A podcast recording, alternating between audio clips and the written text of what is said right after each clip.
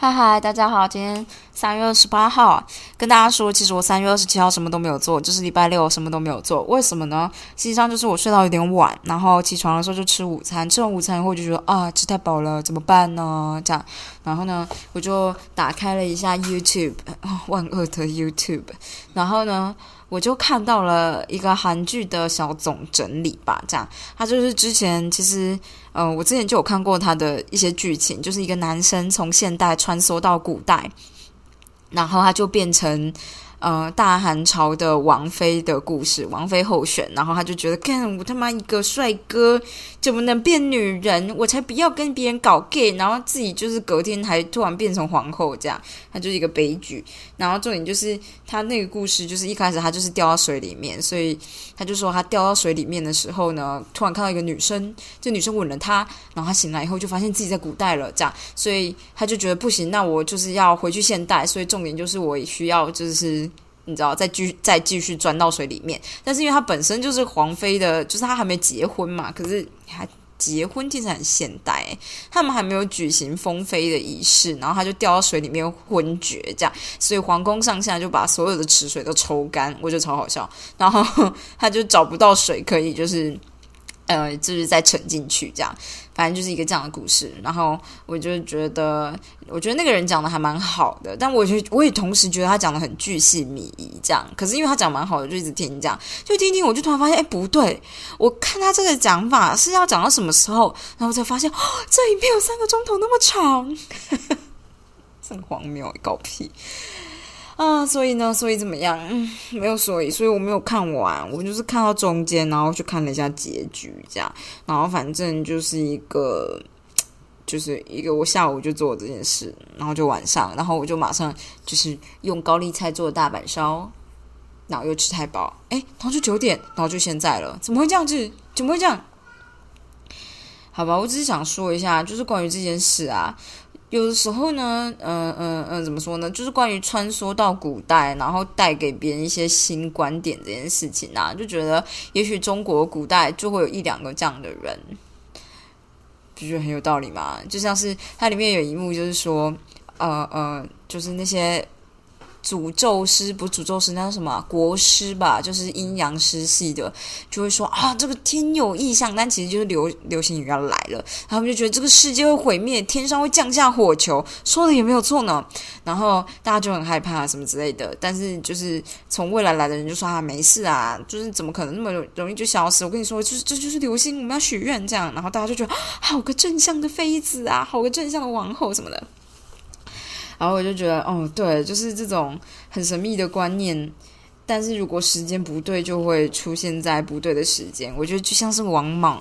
王莽的新新朝一样，新朝讲求就是人人平等，在那个时候，我觉得这个观念真的他妈爆干好的，可是就失败了，就是操之过急。这种感觉呢，就很像是有一个人从现代穿梭到古代，然后就是认真告诉王莽说：“我跟你说，我来自一个人人平等的世界。”这样，然后所以我觉得这才是人最终的状态，什么什么什么，不是人最终社会最好的状态啊。然后王莽就觉得：“哦，好好好。”然后就是创造自己的新潮以后，打算要做这件事，然后就失败，这样。嗯，我也不知道，就这样。嗯，感慨而发。我之前就想说，要是我画漫画的话，也许可以考虑画这个部分，也不是画漫画或写小说，因为这个就很好写。你就会觉得，你本来以为什么样做最好，但才没有什么样做最好。反正你总是会失败。啊，好黑暗哦！好了，没关系，我们要进入第十四章：如何让好习惯变得无可避免，让坏习惯不可能发生？你说什么？像今天点开 YouTube 这件事吗？一八三零年夏天，维克多。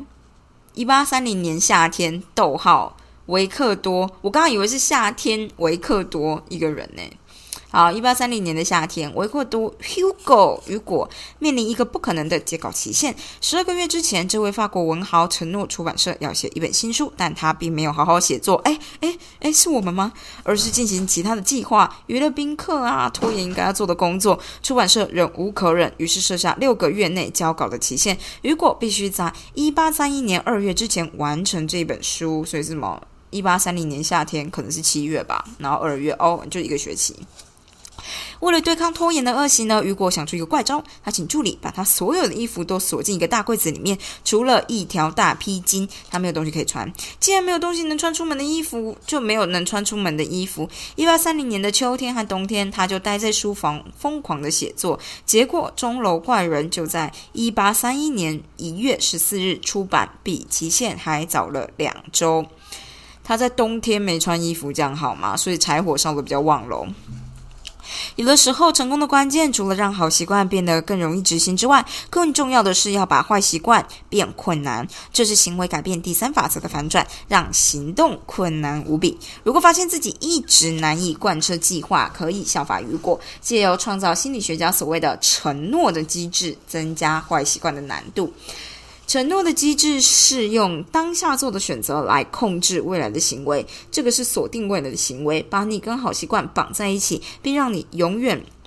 不是永远啊，并让你远离恶习惯的一种方法。当雨果把衣服都锁起来，好让自己专心写作，就创造了一个承诺的机制。有很多方法可以创造承诺机制。你可以买独立包装而非家庭号的食物，来减低过度饮食的几率。你可以主动要求被列入赌场及线上扑克网站的黑名单，以避免未来的狂赌。他甚至作者甚至听说，有必须为比赛体重达标的运动员，在测量体重前一周出门时，会刻意不带钱包，以避免被诱惑买去去买素食。作者的好朋友，同样也是习惯专家的尼尔·艾欧，提供了另外一个例子。他买了一个插座定时器，装在电源和路由器的中间。每天晚上十点，这个定时器会切断路由器的电源，而当网络断线，大家就知道上床时间到了。我觉得这件事有点太粗暴了。承诺机制之所以有用，是因为它可以让你。OK，对不起，大家如果觉得我很就是分心，就是因为我们家门外有一只野猫在叫，马克思一直在叫门，这样真的不行。我叫阿婷吧，阿婷，你把那个灯关掉，阳台灯。承诺机制之所以有用，是因为它让你可以在沦为诱惑的受害者之前，好好利用良好的意图。什么意思？举例来说，当他想要减少摄取卡路里，他就会要求服务生在上餐之前，先把他的食物分一半出来，放进外带餐盒里面。如果等到他食物上桌才告诉自己吃一半就好，绝对不会有效。可以这样吗？这样服务生不会恨你吗？这样服务生会恨你吧？不过我觉得是一个很好的方式。要是我能告诉服务生说，啊，可以帮我把我的菜分一半出来吗？我觉得服务生就会恨你，但在台湾，但我觉得真的可以做这件事，应该蛮不错。他应该要给不少小费嘛。关在在于改变的任务，让违背好习惯比开始执行好习惯更花力气。如果你觉得有让身材变好的动机，就去报名瑜伽课程并提前付款。这件事我做过啊，不一定能成功，因为我对金钱的欲望有点太低了。因为我就觉得这钱都撒出去了。若对创业有兴趣，就写 email 给你尊敬的企业家，约好电话，约好打电话去咨询的时间。等到行动的时间一到，若想放弃，唯一的方法就是取消，既耗费心力，还可能浪费钱。我懂啦，这就跟我那时候想说，我一定要开始让我就是去瑞士这件事情，整个事件开始滚这件事情，我就做的第一件事就是联络今年二月去的一个学长，这样就是其实这件事。这就没什么道理，但你就会觉得啊，就开始了。所以今天如果学长问我什么问题或什么状态，我都我都要被迫自己去思考。这样，这个承诺机制透过让坏习惯在当下变得困难，增加了你未来做正确之事的可能性。然后我们可以做得更好，我们可以让好习惯变得无可避免，并让坏习惯不可能发生。所以重点就是让你的习惯自动化，从此不假思索便能执行。约翰·亨利·派特森在一八八四年考摇一八四四年，一八四四年生于 Ohio 的戴顿市。真，我跟你说，Ohio 这个字啊，我其实不太会念中文，所以念俄亥俄州吗？俄亥俄州，俄亥俄州。可是你就会看到这个，你就想说，是不是要念 Ohio？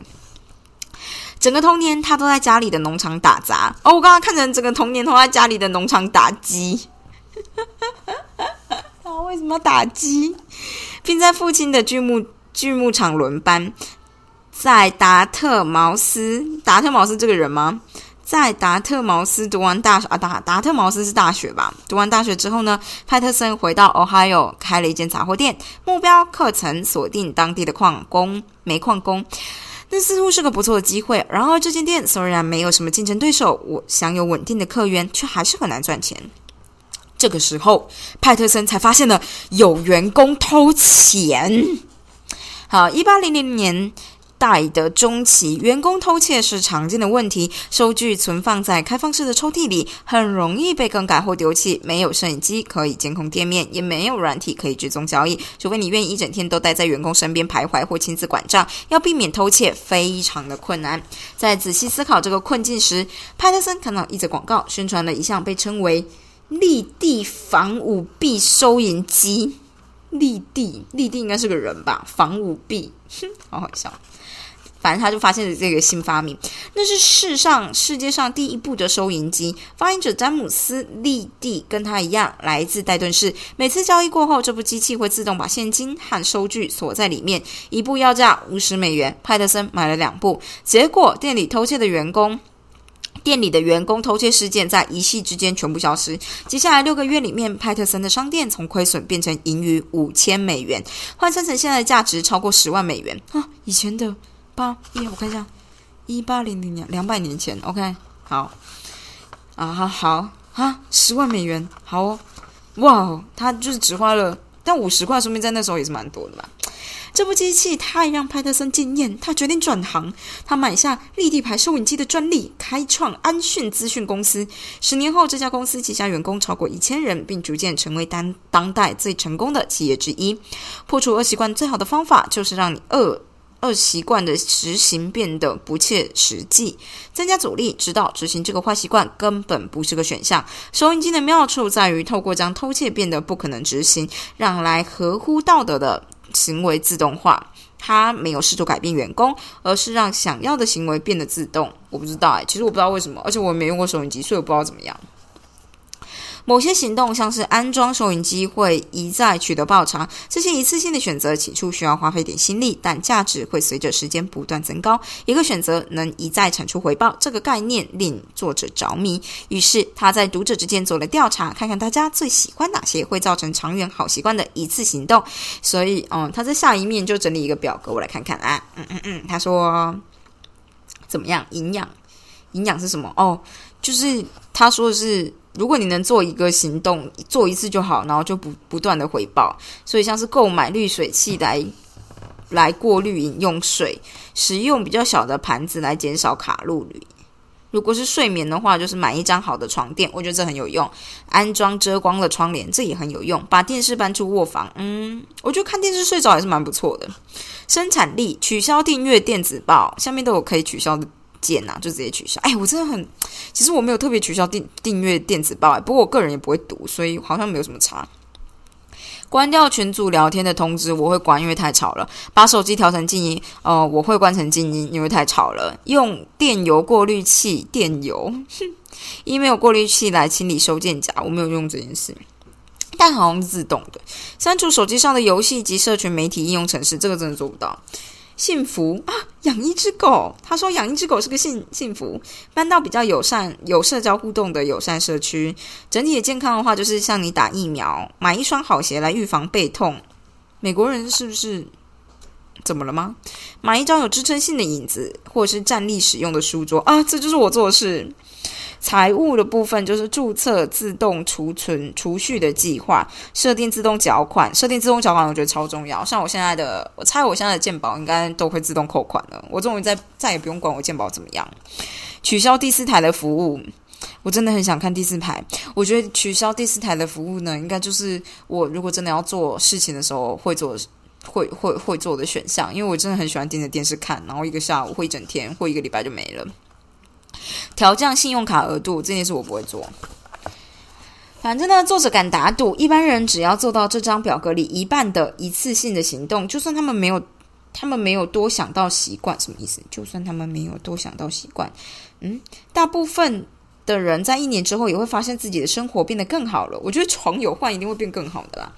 这些一次性行动直截了当的运用了行为改变第三法则，让睡得好、吃得健康、有生产力、存钱以及整体过着更好的生活，这些事情变得更容易执行。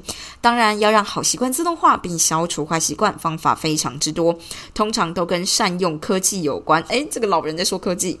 科技能让原本很困难、恼人与复杂的行动变得轻松、无痛且简单，然后你就会打开 YouTube 一直看。要确保采取正确的行动，这是最可靠而且有效的方法啊！毁灭。想要让太多啊，想要让太少发生的行为变成习惯，这个方法很有用。每个月或每年必须做的事情，例如投资组合再平衡啦，重复的频率总是没有高到让人养成习惯。所以让你记得做这些事的科技，在此时尤其有帮助。比如说呢，像是你如果医疗连续处方签的药可以自动续领，什么意思？个人财务，员工可以透过自动提款拨领特定比例的薪资来为退休生活存钱。烹饪送餐服务也可以帮你采购食材。生产力可以用网站封锁工具阻断社群媒体的浏览。我觉得这个人应该就是，虽然我可以理解，就是这个人应该常常当公司的顾问，所以公司们才会在午休时间之外，午休的那段休息时间之外，把社群媒体都锁住，这样。好啦，尽可能让你的生活自动化啊！我觉得是尽量不要啦，就能把心力花在机器无法代劳的事情上面。每一个交付给科技的习惯，都腾出了可以投入下一段成长的时间跟精力。数学家兼哲学家海德曾经写道：“让可以不假思索执行的事情变多，就是文明进步的基础。”当然，科技的力量也可能对我们不利。Exactly，疯狂追剧之所以变成习惯，是因为比起继续盯着荧幕，你要投注更多心力才能停止看剧。要看下一集，你连按个钮都不用。对呀，怎么办？哦，你看他提到了 Netflix 或 YouTube 会为你自动播放，你只要保持眼睛张开就可以了。科技带来某种程度的方便，让你可以满足最微小的突发奇想欲望。稍微觉得有点饿，就能把食物叫到家门口；稍微觉得有点无聊，就能迷航于广阔的社群媒体之海。当满足欲望所需。的努力基本上趋近于零，你就会发现自己不知不觉中陷入当下浮现的任何冲动。自动化的缺点就是可能会让我们从一项简单的任务跳到另一项简单的任务，而没有播出时间处理较为困难但长远看来较有注意的工作。对啊，那怎么办？所以作者发现，他只要一有空闲，就会被社群媒社群媒体吸引，毫秒的无聊就能让他拿起手机。Shut up。我们很容易把这些小小的分析美化成“啊，我休息一下，你住嘴”，但长期累积下来会变成严重的问题。只要在一分钟，这种心态一直干扰着他，阻止他去做任何重要的事。作者说，他并非特例，一般人平均每天花超过两个小时浏览社群媒体。干，我的好像是四个钟头。想想看，应该不是四个钟头，不是四个钟头来看 FB，好像就只是开着手机吧。想想看，一年多出六百个小时，能做多少事啊？你这个想法就不对，跟老人一样。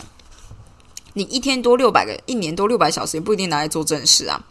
写了这本书的一年，他试验了一个新的时间管理策略。他的助理每周一会改掉他所有啊。他的助理每周一会改掉他所有社群媒体账号的密码，让他没办法登录。于是整个整一周里面，他就能够不受干扰的工作，然后就追不上时事，是这样吗？他会在周五把新的密码寄给作者，让他在周末尽情享用社群软体。到了周一，这个秘书就会再次更改密码。嗯。最惊艳的事情是作者适应的速度，在无法登录社群媒体的第一个礼拜，他就发现自己根本不需要如此频繁的阅览社群媒体，绝对不是每天都要登录不可。没错，这件事简单到了成了预设模式，让坏习惯一旦变得不可发生，他就发现自己其实拥有处理较有意义任务的动机。把心里的糖果从环境中移出之后，吃健康的东西就比较容易了。所以。当你在用的时候，自动化能让好习惯变得无可避免，并让坏习惯不可能发生。这是锁定未来行为，而不是依赖当下意志力的终极之道。透过运用承诺机制、策略性的一次性选择以及科技，你可以打造一个充满必然性的环境。必然性是什么？必然性的英文是什么？没关系，在这个空间里面，好习惯不再只是你希望的结果，而是几乎保证会发生的结果。我觉得他强迫症。我想想看，我没有办法整个整整个礼拜都不登录 FB 或 IG，但我可以不看，因为我现在登录 FB 比较多，好像是在玩 Candy Crush。我压力只要有点有一点压力，但没有大到某个程度，我就会看 Candy Crush，我就会玩 Candy Crush，然后我就会很想要追上其他人。我现在目前来到了。五千一百五十一关，五一五一的关卡，嗯，真的很多诶，很夸张诶。不过 Candy Crush 是我之前有想过，就是拿来测试，要是每天做一点的话，你到底能成就多少事情的一个游戏。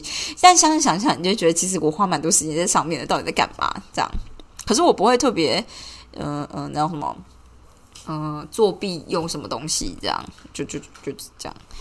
好啦，反正十四章结束了，他就告诉你改变行为，改变第三法则的反转，就是让你的行动困难无比。比如说，让你一个好朋友把你的账号密码都改掉，但是你就要他就会拥有你的账号密码。我觉得这件事听起来真的超危险的。承诺机制就是当利用当下做的选择来锁定未来比较好的行为。我觉得这件事可以理解，但我觉得这个就是，嗯，他上一章所说的那个。那个的 key point 就是你选择最关键的那个时间点。你现在选择你要再看一分钟吗？或者你要开始 YouTube 吧？就那个时间点，你需要停下来看一下自己的选择。这件事是比较有意义的。锁定未来行为的终极之道是将习惯自动化。废话，我当然知道。一次性的选择，例如购买更好的床垫或注册自动的储蓄计划，是能让未来的习惯自动化，而且其回报会随着时间增加的单一行为。我不知道，我觉得除了床垫这件事很有道理，还有什么啊？我不知道哎。嗯，好，要确保采取正确的行动，使科技来让习惯自动化是最可靠、最有效，而且我觉得就是你把恶魔招来身边的感觉。恶魔可以让你登上巅峰，但是又可以让你就是陷得更深，所以你要务必要小心，务必要小心。